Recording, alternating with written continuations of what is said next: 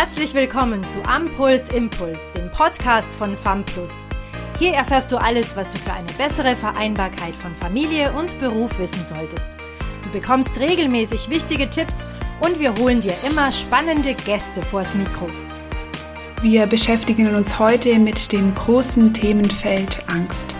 Irgendeine Art von Angst trägt wohl jeder von uns in sich, weshalb wir euch in dieser Episode einen guten Überblick über die Angst allgemein geben möchten, gleichzeitig aber auch etwas genauer hinschauen und eine besondere Art, die Versagensangst, besonders beleuchten werden.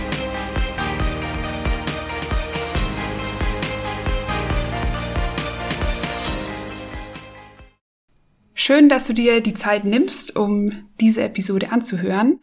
Meine Stimme kennt ihr vielleicht schon aus den vorherigen Episoden. Ich bin Valerie und ich darf dieses Mal meinen Gast aus den eigenen Reihen begrüßen. Meine Kollegin Claudia ist ebenfalls aus dem Lebens- und Sozialberatungsteam von FAMPLUS und heute zum ersten Mal mit dabei. Ich freue mich auf die gemeinsame Episode. Hallo, ich freue mich auch. Ja, Angst zu verspüren ist kein angenehmes Gefühl und trotzdem hat wohl jeder von uns schon einmal eine Situation erlebt, die dieses Gefühl ausgelöst hat. Manchmal möchte man die Angst ja auch gar nicht zugeben oder schämt sich sogar dafür, aber eigentlich hat sie eine ganz wichtige Funktion in unserem Körper. Weshalb haben wir denn eigentlich Angst? Mm, ja, die Angst ist eine Reaktion auf gefährliche Situationen. Also zunächst ist sie ein Urgefühl und die normale Reaktion auf Gefahr, die dem Menschen helfen soll, die Ursache auszuschalten oder ihr zu entkommen. Man kann sie auch als einen wichtigen Hinweisgeber verstehen. Sie motiviert uns und zeigt an, wenn wichtige Werte in Gefahr sind. Aber natürlich ist eine gefährliche Situation nicht für jeden Menschen das gleiche, sondern können ganz unterschiedliche Dinge sein. Generell kann man aber sagen, dass vor allem Unbekanntes für den Menschen als Gewohnheitstier angsteinflößender ist als Abläufe, die wir bereits gut kennen. Wenn du sagst, dass die Angst bei jedem in verschiedenen Situationen ausgelöst wird, fühlt sich die Angst dann auch bei jedem anders an oder gibt es so typische Angstsymptome? Hm, die Angst zeigt sich beispielsweise in Anspannung, Besorgtheit, innerer Unruhe oder Nervosität. Oft ist sie unangenehm. Wenn man genau hinschaut, ist es nichts anderes als eine Stressreaktion, die bei uns im Körper abläuft.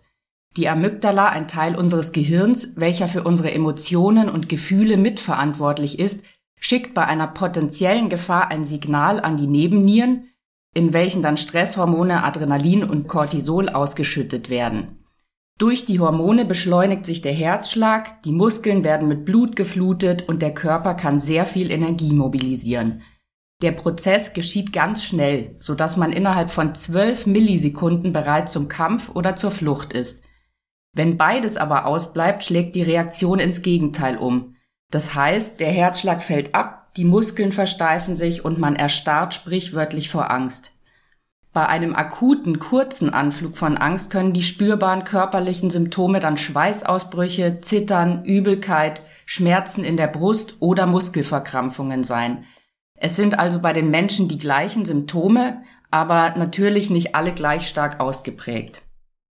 Die Angst und die Reaktion ist tief in uns verankert und hat uns so gesehen vor allem früher, als die Gefahren noch überwiegend Fressfeinde waren, unser Leben gerettet und lässt uns durch die schnelle Reaktion auch heute noch zu Höchstleistungen auflaufen. Genau. Also früher sind die, die zu wenig Angst hatten, gefressen worden und die, die zu viel Angst hatten, verhungert.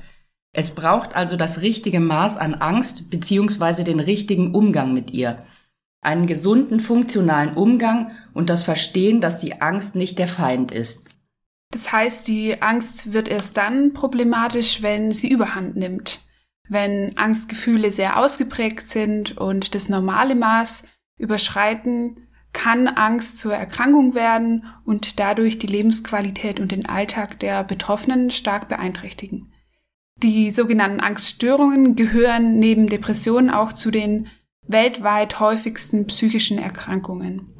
Die Lebenszeitprävalenz, das heißt der Anteil derjenigen, die irgendwann im Laufe ihres Lebens einmal von einer Angststörung betroffen waren, wird auf 20 Prozent geschätzt, wobei Frauen doppelt so häufig betroffen sind wie Männer. Man kann bei den Angststörungen zwischen verschiedenen unterscheiden. Es gibt einmal die Phobien, so nennt man die extreme Angst vor bestimmten Objekten oder Situationen, die für andere aber völlig harmlos sind. Darunter fällt zum Beispiel die Erythrophobie, also die Angst vor dem Erröten, oder auch die Hypochondie, die Angst, unentdeckt krank zu sein, die Höhenangst, die Agoraphobie, das ist die Platzangst oder Angst vor bestimmten Orten oder auch die Angst vor Spinnen gehört dazu. Weitere Unterformen der Angststörungen sind auch Panikstörungen mit Symptomen wie Todesangst, auch soziale Angststörungen mit zum Beispiel krankhafter Schüchternheit oder auch die generalisierte Angststörung, die drückt sich in ständigen unbegründeten Sorgen und Ängsten aus. Ängste können zum Beispiel durch vergangene oder aktuell belastende Lebensereignisse, ungünstige Erziehungsstile, soziale Belastungen und auch biologische und erbliche Faktoren verursacht werden. Man geht davon aus, dass Erfahrungen von großer Bedrohung und Gefahr im Hypothalamus, also in einem Teil des Gehirns, abgespeichert werden und zu den am stärksten verankerten Gedächtnisinhalten gehören und nur schwer löschbar sind. Der Sinn, der Mensch soll solche Erfahrungen in der Zukunft vermeiden, um sein Überleben zu sichern. Wenn diese Signale dann aktiviert werden, können selbst harmlose Situationen lebensbedrohlich eingeordnet werden. Auch wenn die Leute wissen, dass sie keine Angst haben müssten, können sie die Reaktion nicht ändern, da unser Gehirn nicht zwischen rationaler und irrationaler Angst unterscheidet. Das heißt, es können scheinbar normale Situationen in Menschen Todesangst auslösen, auch wenn diese rational gesehen gar nicht besteht. Eine meist irrationale Angst ist auch die Angst vor dem Scheitern, also davor Fehler zu machen, sei es am Arbeitsplatz, in der Schule, im Studium, beim Sport oder auch in der Beziehung. Und die Angst nennt man dann Versagensangst. Als kleine Kinder kennen wir keine Angst vor dem Versagen. Wenn ein Baby laufen lernt, fällt es zu Beginn immer wieder hin. Es versucht aber immer weiter und verspürt auch keine Angst vor dem erneuten Scheitern. Das, was uns im Erwachsenenalter hemmt und vor dem Versagen warnt, ist unser innerer Kritiker, der erst im Alter entsteht und stark mit perfektionistischem Denken zusammenhängt. Hier möchte ich auch nochmal klar differenzieren. Es gibt im Laufe des Lebens natürlich immer wieder kleine und große Herausforderungen, die mit Aufregung und Nervosität verbunden sind. Und das ist auch völlig normal und gar kein Grund zur Sorge. Aber wenn die Angst eben vor dem Versagen so groß wird, dass wir uns bereits lange vor der eigentlichen Situation gelähmt fühlen und denken, dass wir keine Herausforderungen mehr annehmen können und das ist verbunden mit Herzrasen, Schlaflosigkeit und Konzentrationsproblemen. Dann kann man von der Versagensangst sprechen. Wie gehe ich denn am besten mit meiner Angst um? Ja, wie auch bei anderen Arten der Angst sind wir zunächst versucht, ein Vermeidungsverhalten anzunehmen. Also in dem Fall der Versagensangst die Möglichkeit des Scheiterns gleich im Vorhinein zu umgehen und dadurch unsere Angst und die Angstgedanken loszuwerden. Je mehr wir aber versuchen, unsere Angst zu kontrollieren oder Angstgedanken loszuwerden, desto mehr werden wir uns auf sie fokussieren und somit unter ihnen leiden. Deshalb ist der erste Schritt anzuerkennen, ich habe Angst und fühle mich unwohl beim Gedanken an etwas. Anstatt dagegen anzukämpfen oder dich zu verstecken, kannst du üben, deinen Fokus bewusst auf die Dinge zu richten, die dir gut tun. Dein Körper wird in Reaktionsbereitschaft versetzt, Du bist aufmerksamer, so kann ein gewisses Maß an Angst hilfreich sein, um Aufgaben zu bewältigen. Ich denke, es macht auch Sinn, sich bewusst zu machen, dass unser ganzes Leben geprägt ist vom Lernen. Hinfallen und Aufstehen sind an der Tagesordnung und wichtig für den Lernprozess, da wir nur durch Fehler, durch das Scheitern überhaupt lernen. Und sich dann klar zu machen, die Versagensängste entstehen nur in deinem Kopf. Meistens sind sie vollkommen unberechtigt und entsprechen nicht der Realität. Außer du gibst dem eben zu viel Raum. Genau, das heißt, ich kann versuchen, genau diese Gedanken zu entschärfen. Wenn du schon wieder denkst, ich schaff das nicht, mach dir bewusst, es ist nur ein Gedanke. Tritt einen Schritt zurück. Ich bemerke, dass ich den Gedanken habe, dass ich es nicht schaffe Und diese Außenansicht zeigt dir dann, es ist nur ein Gedanke, er kann dir nichts anhaben. Ähm, wenn dir das schwerfällt, den inneren Kritiker zu besänftigen, hilft es auch, sich vorzustellen, dass sich ein guter Freund oder eine gute Freundin in der gleichen Situation befindet und sich dann zu überlegen, was man diesem oder dieser sagen würde. Also wie würdest du dann reagieren, wenn die andere Person scheitert? Wäre man dann auch so kritisch? Wohl eher nicht. Hilfreich ist es auch, wenn man sich sogenannte Anker setzt. Das steht metaphorisch für eine Geste, ein Geräusch, ein Geruch oder auch ein bestimmtes Ritual, mit dem gute Gefühle und positive Emotionen verknüpft, also verankert sind. Du kannst einen Anker bewusst setzen, indem du einen bestimmten Gegenstand in die Hand nimmst oder eine bestimmte Geste machst. Auch ein Duft äh, kann ein Anker sein. Egal was du wählst, ist es mit vergangenen schönen Erlebnissen und Situationen verknüpft und kann dich so in einen entspannten Zustand versetzen. Es können individuelle Maßnahmen sein, von denen du bereits weißt, dass sie dir helfen können oder auch allgemein bekannte Entspannungsverfahren wie zum Beispiel die progressive Muskelrelaxation, autogenes Training oder auch Yoga und Meditation. In Akutsituationen kann es auch schon helfen, einfach drei Minuten tief durchzuatmen und sich währenddessen wirklich nur auf den Atem zu konzentrieren.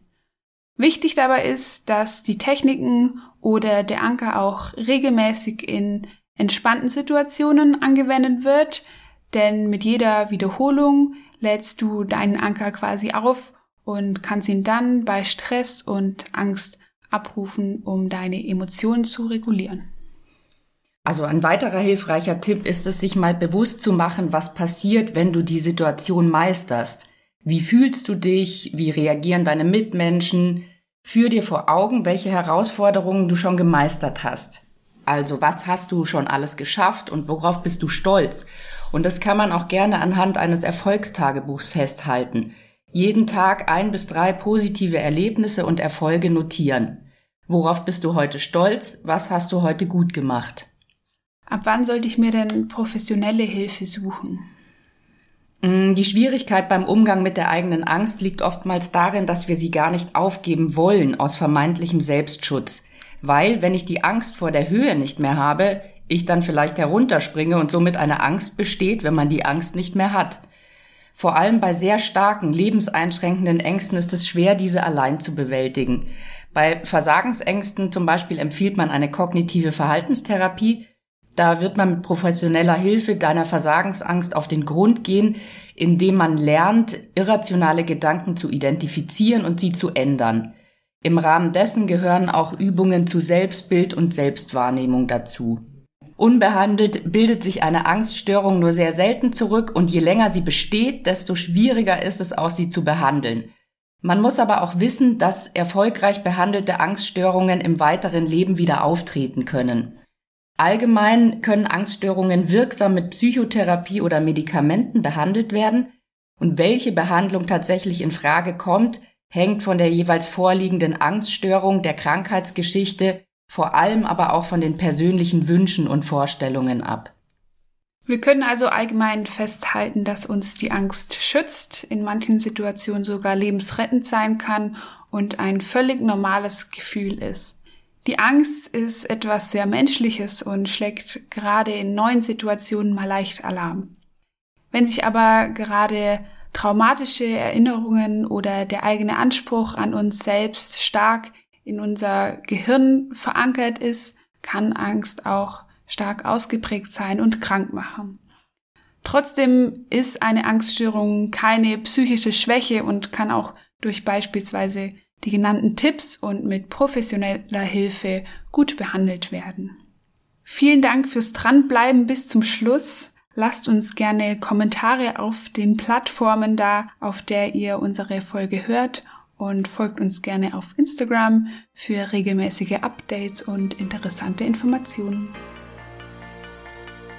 Danke, dass du bei diesem Podcast dabei warst. Wenn du weiter am Puls bleiben möchtest, schau auch gerne mal auf unserer Homepage vorbei www.famplus.de.